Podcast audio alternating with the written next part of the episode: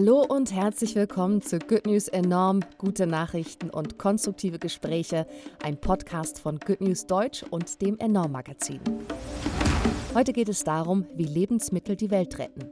Aber erst einmal der gute Nachrichtenüberblick.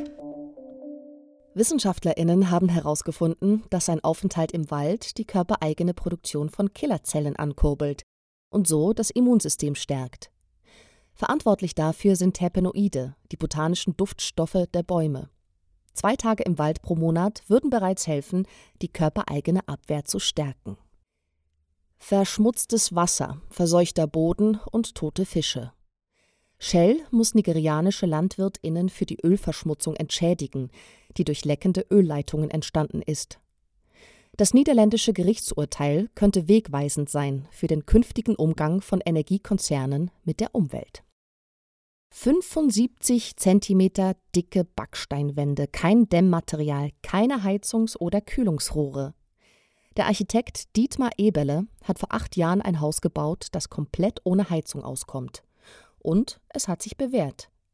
Ein zweites Gebäude dieser Art steht jetzt in der Schweiz und weitere sind bereits in Planung. Leicht bekleidete Frauen, viel nackte Haut. Sexistische Werbung gehört in vielen Städten dazu auch auf Werbeflächen, die der Stadt gehören. In Stuttgart soll sich das nun ändern. Die Stadt erstellt einen neuen Kriterienkatalog, der sexistische und diskriminierende Werbung untersagt. Streuobstwiesen gehören zu den artenreichsten Biotopen Europas und sie wirken klimaausgleichend. Aber sie sind akut bedroht. 80 Prozent der Bäume werden nicht regelmäßig geschnitten und sterben deswegen ab. Doch künftig könnte ein autonomer Roboter der Universität Hohenheim die Baumpflege übernehmen und so die Streuobstwiesen retten. Hallo, ich bin Astrid und ich bin Redakteurin beim Enorm Magazin. Hallo, ich bin Bianca und ich bin Redakteurin bei Good News Deutsch. Ich freue mich, dass wir heute darüber sprechen, wie Lebensmittel die Welt verbessern können.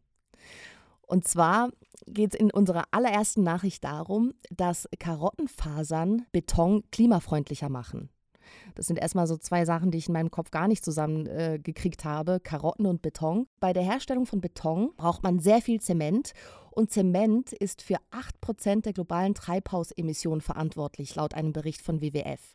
Und deshalb versuchen Forschende weltweit ja, eine Alternative zu finden zu diesem CO2-lastigen Zement, den es braucht bei der Betonherstellung.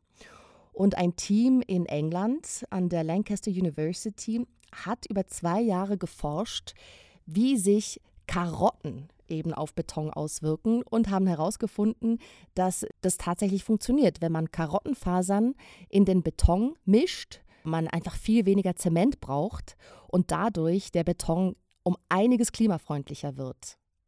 Und zwar haben die Karottenfasern äh, genutzt, die entstehen bei der Babybrei-Herstellung. Also das war sowieso ein Abfallprodukt und haben das quasi abgecycelt und damit Beton klimafreundlicher gemacht. Und was die auch noch herausgefunden haben, wenn diese Karottenfasern in Beton sind, dann wird dieser Beton um einiges stabiler und damit auch sicherer. Und, und das fand ich besonders cool, diese Karottenfasern in Beton führen dazu, dass dieser Beton Energie erzeugen kann, wenn Druck auf den Beton kommt. Also so Zukunftsmusik könnte sein, dass zum Beispiel eine Straße mit diesem Karottenbeton gebaut ist und wenn LKWs oder Autos drüber fahren, damit so einen kleinen Teil Energie produzieren, die wiederum genutzt werden könnte, um die Straßenlampen ja zu befeuern sozusagen. Und das fand ich ziemlich cool. Ja, ich fand es auch total die schöne Nachricht und ich habe mich auch direkt gefragt, wie das denn mit Karotten und Beton funktionieren kann. Und was ich besonders interessant fand, war, wie da noch Energie erzeugt werden kann. Also das habe ich erstmal gar nicht so richtig verstanden und habe mir das dann nochmal versucht, äh, ja, anzulesen, wie das denn klappt mit diesen ganzen Effekten. Und es ist wohl so, dass irgendwie die mechanische Energie, also wenn ein Fahrzeug oder so über den Beton fährt, dass die dann in elektrische Energie umgewandelt wird ähm, durch einen wohl sogenannten piezoelektrischen Effekt. Aber so ganz äh, durchgestiegen bin ich dann auch nicht. Ich fand es auf jeden Fall, auf jeden Fall ganz, äh, ganz spannend. Und das Ganze wurde über das EU-Forschungsprogramm Horizon 2020 finanziert und hatte da ein Budget für die zwei Jahre von so knapp 200.000 Euro. Und ich würde sagen, ja, die Investition hat sich doch dann wohl gelohnt. Ja, würde ich auch sagen. Vor allem, wenn man bedenkt, Beton wird jetzt so schnell nicht äh, aus unserer Welt verschwinden, weil er ja auch super langlebig ist und ein eigentlich ein richtig gutes Baumaterial. Also ich glaube, es hat sich total gelohnt, da zu investieren und zu gucken, wie, wie der einfach klimafreundlicher werden kann. Mega cool. Von Karotten komme ich nun zu Äpfeln und zwar genauer gesagt zu Apfelessig. Ich habe mir dann Artikel in der englischsprachigen Zeitschrift Nature ähm, vom Januar angeschaut und da haben ForscherInnen der Middlesex University in London sich mit resistenten Staphylokokken und resistenten E. coli-Bakterien beschäftigt, die eben zu schwerwiegenden Infektionskrankheiten führen können und wogegen eben manche Antibiotika leider nicht mehr wirken. Und außerdem hat ja auch eine Antibiotikabehandlung ganz oft irgendwie Nebenwirkungen, die nicht zu unterschätzen sind. Deswegen haben sich eben die ForscherInnen als Alternative zu Antibiotika Apfelessig näher angesehen und den untersucht. Es ist bekannt, dass Apfelessig entzündungshemmend und auch stark antimikrobiell wirkt. Also antimikrobiell bedeutet eben noch breiter wirksam als antibakteriell, eben auch zusätzlich noch zusätzlich zu Bakterien wirkt eben das dann gegen Schimmel, Pilze und sogar manche Virenstämme. Und die ForscherInnen haben eben Apfelessig untersucht als mögliche Alternative, um eben genau solche multiresistenten Bakterien zu behandeln.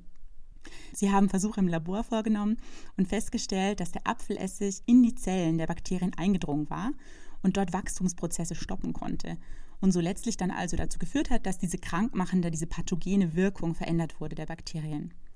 Die Forscherinnen schreiben in dem, in dem Paper, dass Apfelessig tatsächlich der Kernbestandteil werden könnte für so eine moderne Behandlung äh, ähm, gegen diese multiresistenten Bakterien.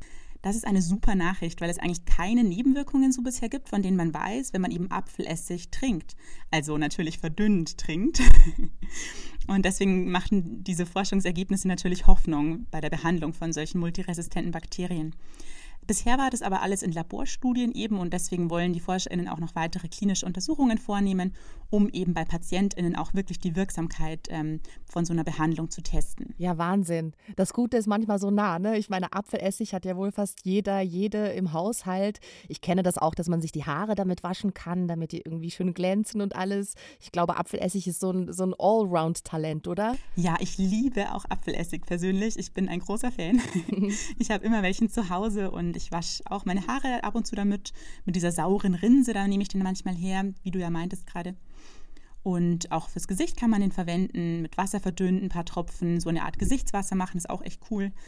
Und ansonsten natürlich einfach lecker als Salatdressing, das mag ich auch total gerne. Oder ja, zum Putzen kann man ihn tatsächlich verwenden, obwohl ich es ein bisschen zu schade finde. Da nehme ich dann lieber mal so eine Essigessenz her.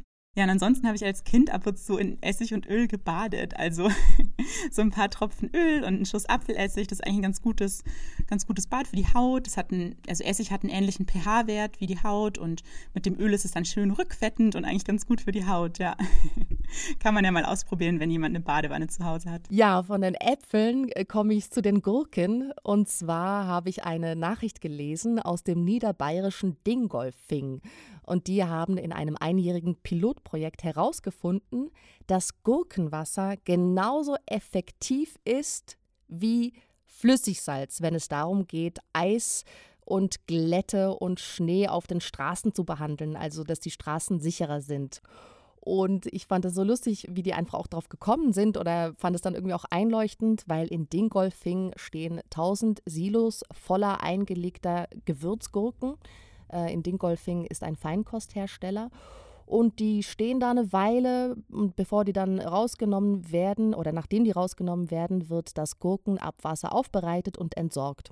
Und jetzt hat man sich in Dingolfing gedacht, okay, wir können ja dieses Gurkenwasser nutzen mit einem siebenprozentigen Salzanteil und das umwandeln zu einer Sohle mit 21% Salzanteil, weil das ist dann perfekt, um eben die Straßen damit zu besprayen oder ich weiß nicht genau, wie die das machen, auf jeden Fall auf die Straße zu machen, um eben die Straßen im Winter sicher zu machen. Und die haben das jetzt ein Jahr gemacht und anscheinend funktioniert das wunderbar. Und die haben da auch schon, ich weiß nicht mehr wie viel, ich glaube 1000 Tonnen Streusalz gespart. Und Unmengen an Wasser, weil viel weniger Wasser benötigt wird, um eben dieses Streusalz, was normalerweise genutzt wird, äh, herzustellen. Also in Bayern geht man davon aus, wenn die das jetzt auf ganz Bayern ausweiten, dass so 700 Tonnen Streusalz pro Jahr oder pro Winter gespart werden kann und fast 5 Millionen Liter Wasser. Und das ist dann das Nachhaltige eben an diesem Gurkenwasser. Ja, ich habe es zuerst gar nicht geglaubt, dass man da Gurkenwasser nutzt. Total witzig. Was ich, glaube ich, einfach auch so cool finde daran, ist, dass ein Produkt, was eh da ist, aufbereitet wird und das einfach nicht verschwendet wird aus dieser ganzen Gurkenproduktion und dass das auch so regional ist. Ich meine, die machen das direkt in Dingolfing und es muss sich auch niemand sorgen, dass dann die ganzen Straßen nach Gurken riechen. Äh, das würde verfliegen, das riecht man gar nicht mehr so. okay, cool. Danke, Astrid. Good News enorm. Die besten guten Nachrichten der Woche wurde euch präsentiert von der Good Family. Noch mehr gute Nachrichten und konstruktive Hintergrundberichte findet ihr auf goodnews.eu, in der Good News App und auf enorm-magazin.de.